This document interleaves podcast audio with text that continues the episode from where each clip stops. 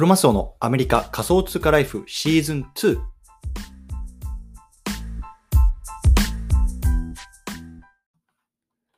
皆さんおはようございます。アメリカ西海岸在住のクロマスオです。今日は1月28日金曜日ですね。皆さんいかがお過ごしでしょうか？今日も早速聞くだけアメリカ仮想通貨ライフ始めていきたいと思います。よろしくお願いいたします。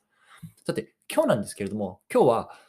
今日のテーマは、メタバースゲームアップランド、LA の南部開放と今後について、こんなね、テーマで話していきたいなと思います。でね、対象のリスナーさんはね、こうすでにね、ブロックチェーンゲームのアップランドをやってるよとかね、こう昨日 LA にね、あの開放に参加してみたんだけどね、あのー今後どうしたらいいのかなみたいな、そんな風にね、思ってる方向けの内容になってます。で僕自身ね、まあ、去年の12月、11月ぐらいかなかな、あのアップランドっていうこうブロックチェーンゲームを始めました。で、やっぱりね、こうメタバースっていうのは、こう、あの Facebook がね、こうメタ社に名前を変えてからね、まあ、あの次のトレンドとしてね、まあ、来るものなのかなっていうところもあって、こう自分でね、実際にこう触ってみて、まあ、こうやってね、あの経験してみるっていうところが大事かなと思ったのでね、まあ、こうやってあの始めてみるというような感じです。でね、まあ、あの今日の内容なんですけれども、あの僕昨日ね、このアップランドっていうゲームで、こうね、ロサンゼルスのこう南部のエリアっていうのがね、こう全全開放されたんで、まあ、あのそれについて、僕がね、どういうようなところを取って、どういうような戦略を持っていたかっていうところと、まあ、その結果、あとはね、実際のね、まあ、当時のね、こうオープンの様子とか、あとはね、その今後についてね、まあ、少し話していきたいなと思いますのでね、興味がある方、ぜひ聞いてみてください。はい。ではね、あの、この番組では、ボーダーレスに食っていくっていうのをテーマにアメリカから毎日配信しています。ビジネスや投資を通じて、国境にとらわれずにお金を稼ぎ生活していきたい方に向けて、一日一つ Tips やノウハウをお届けします。仮想通貨や NFT、メタバースを中心に、株式投資や不動産投資、副業などについても語っていきますので、興味がある方はぜひ登録をよろしくお願いいたします。はい。ということで、まず今日のね、あのテーマの背景なんですけれども、まあね、連日ちょっとこのアップランドの内容をね、ずっと配信し続けているんですけれども、ね、昨日ですね、こう LA の南部のエリアっていうのがね、あの全開放されたんですね。そう。でね、あの LA ってやっぱり大きな地区なので、まあ、北と南に分かれて、まあ、今日はね、あの昨日はこう南部の方がね、こう全開放されたというところです。うん、でね、まあ、今までこうあのいろんな、ね、地区、ニューヨークとかシカゴとかね、ナッシュビルとかね、クリーブランドとかね、いろいろあるんですけど、そういうね、あの開放されてきたんですけども、やっぱり今までのね、こう最大級のエリアだったので、こうみんなこうそわそわしながらこう準備をしていたので、まあね、そのあの様子っていうのをね、今日ここで話していきたいなと思います。で、まあ、さ結論ね、まず僕がね、こうどのエリアにどれぐらいの物件を取れたかっていうと、あえっと、結論ね、えっと、今回はね、9つの物件を買いました。で、東のね、マウントワシントンっていう場所に3つ、で、西側のベニスっていうところに4つ、そしてね、真ん中中央のね、まあ、コリアンタウンっていうエリアにね、まあ、2つ買いましたというような感じなんですね。うん。で、まあ、当時ね、どんな様子だったかっていうのをこう時系列でね、あの話していきたいなと思うんですけれども、あのまずね、こう東側のこうマウントワシントンっていうところが出たんですよね、まずエリアとして。そうでね、ここはこう東側にね、こう移動するような拠点としてね、まあ、買おうと思っていたので、とりあえず1つ買おうと思ってました。うんでね、まあ、あの今までのこう、あのまあ、僕のこう少ない経験なんですけれども、やっぱりね、こういくつか買ってもね、こうすぐに転売できるかなっていうようなあの思いがあったので、まあ、プラスでね、こう2つくらい転売用で買っておいたんですよ。そうで、ここで、ね、もう3つ買っちゃったんですよね。けそうで結論ね、これが結構間違いだったなと思っていて、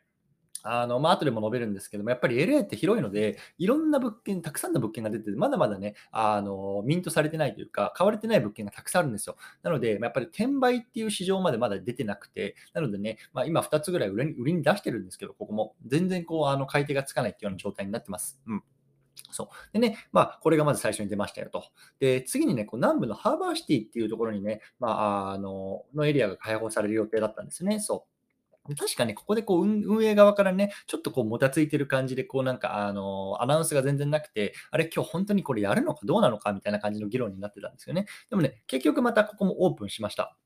で、あの、ここでもね、あの、一つ欲しかったんですよ。っていうのはね、やっぱりこう、南側の方をね、まあ、攻める拠点みたいのがやっぱりね、ないときつかったなと、きついので、まあ、そこをね、一つこう、押さえておきたかったんですけれども、結局ね、ここはね、まあ、あの、競争率が激しくて、やっぱ取れなかったんですよね。そう。で、これもね、やっぱ痛かったんですよね。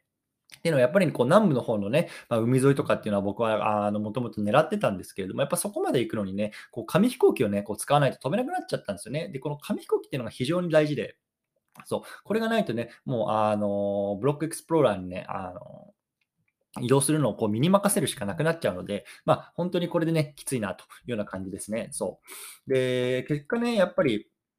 あの、みんなね、こう、ハリウッドとか、割とこの、あの、北の方にね、あの、物件をね、こう、買うのを集中して、やっぱり南側がね、全然ね、こう、買われてなくて、ミントされてないんですよね。そう。なので、まあ、そっちに行こうとしてもね、なかなかね、飛べないとか、まあ、あの、今思えば、今、あの、振り返るとね、まあ、そんな感じになってました。うん。で、次にね、こうフェアワークスっていうね、あの、ハリウッドの隣のね、エリアっていうのがね、オープンしました。でね、まあ、ここにね、拠点があればね、こうハリウッドとかっていうのがね、オープンした時にね、まあ、有利にね、ことを進められるっていうようなね、まあ、意見もあったんですけども僕は正直ね、ハリウッドにはあんまり興味がなかったので、まあ、ここはね、まあ、取ってませんというような感じで、で、ここの3つのエリアが空きましたと。で、その後にね、ようやくこう、すべてのエリアが開放されたんですね。うん。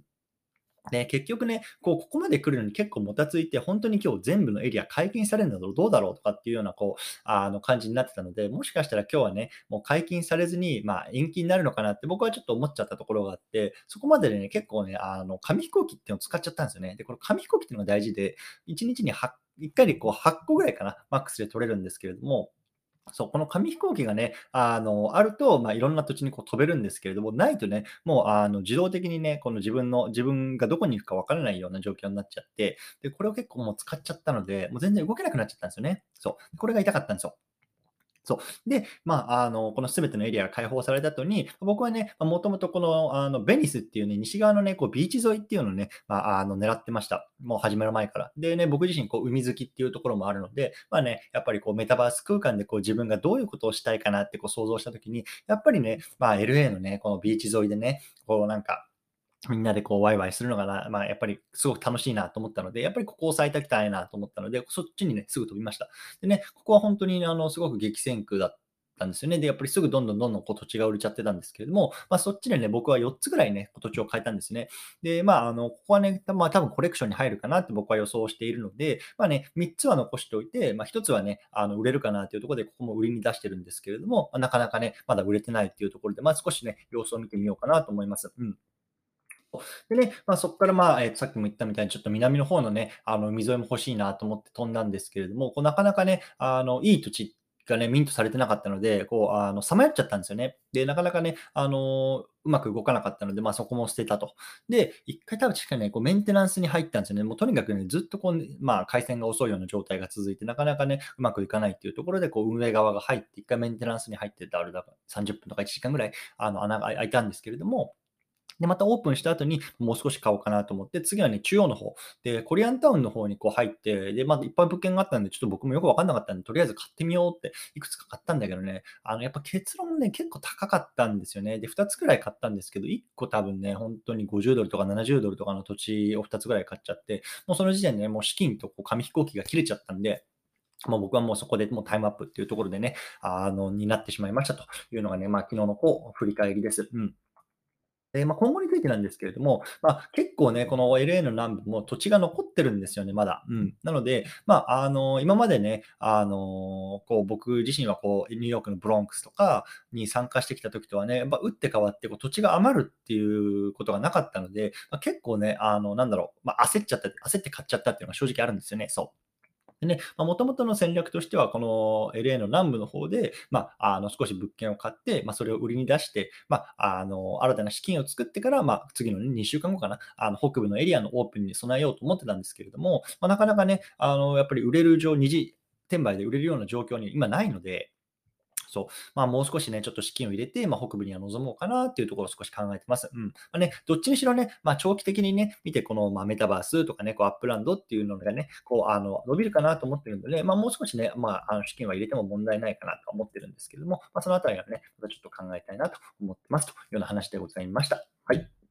ということでね、今日ちょっと最後まとめていきたいなと思います。今日はね、メタバースゲームアップランド。LA の南部開放と今後について、こんなね、テーマで話してきました。でね、まあ、結論ね、やっぱりだいぶ売れ残ってるんですね、まだ。うん。そう。でね、まあ、僕自身やっぱりさっき言ったみたいに、こうね、今までとね、こう違うような感じだったので、まあ、少しね、ちょっと、あアップセットっていうか、狼狽してるような感じなんですけれども、まあね、やっぱりこう、あの、このセールが始まると、こう、コミュニティとかも盛り上がるしね、すごくね、楽しいんですよね、そう。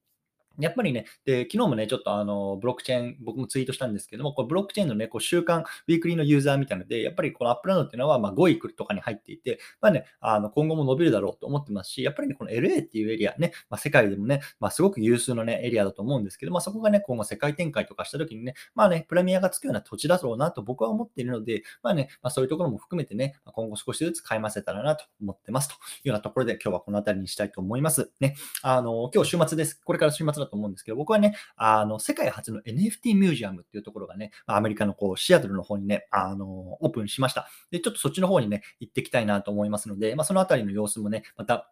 あの、このポッドキャストで話したいなと思いますのでね、もし興味がある方はね、そちらも楽しみにしておいてくださいというところでね、まあ、皆さんも良い週末をお過ごしください。